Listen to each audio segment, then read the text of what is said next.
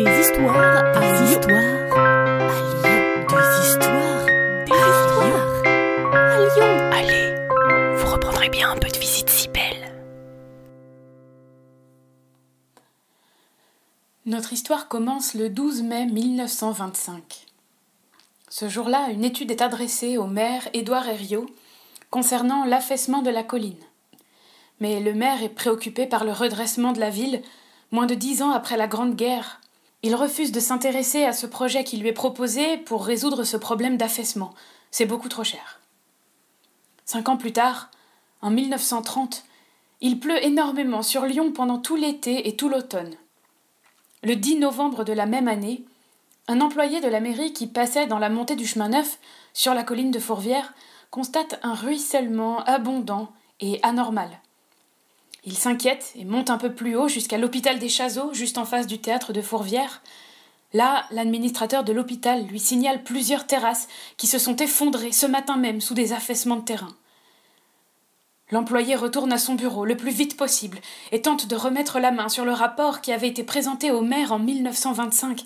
Il comprend que quelque chose de grave est en train de se passer. Deux jours plus tard, le 12 novembre, il décide de faire évacuer d'urgence l'hôpital et fait interdire la circulation de poids lourds dans la montée. La nuit du 12 au 13 novembre, vers une heure du matin, les habitants du quartier Saint-Jean entendent un bruit violent, et ce sont plusieurs immeubles qui s'effondrent sous le glissement de terrain. On sort dans la nuit, on sonne la sirène, le tocsin, les habitants du quartier accourent malgré le froid pour essayer de chercher les survivants dans les décombres.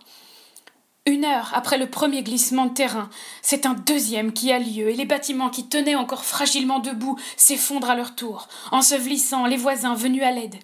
Le temps de faire venir de nouveaux pompiers et des forces de l'ordre, et c'est un troisième éboulement qui survient.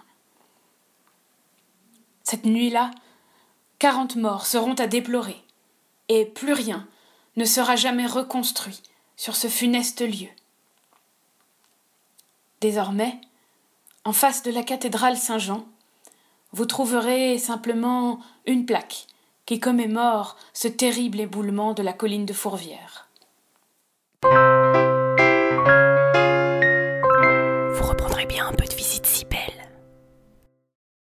Salut à vous Une gognandise, en parler lyonnais, c'est une plaisanterie.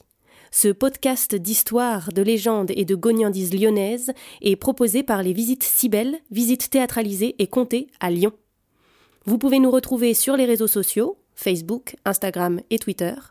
Pour réserver des visites, rendez-vous sur notre site web, vous trouverez le lien en description. Et pour connaître les prochaines histoires, abonnez-vous. Sur ce, on vous dit à bientôt.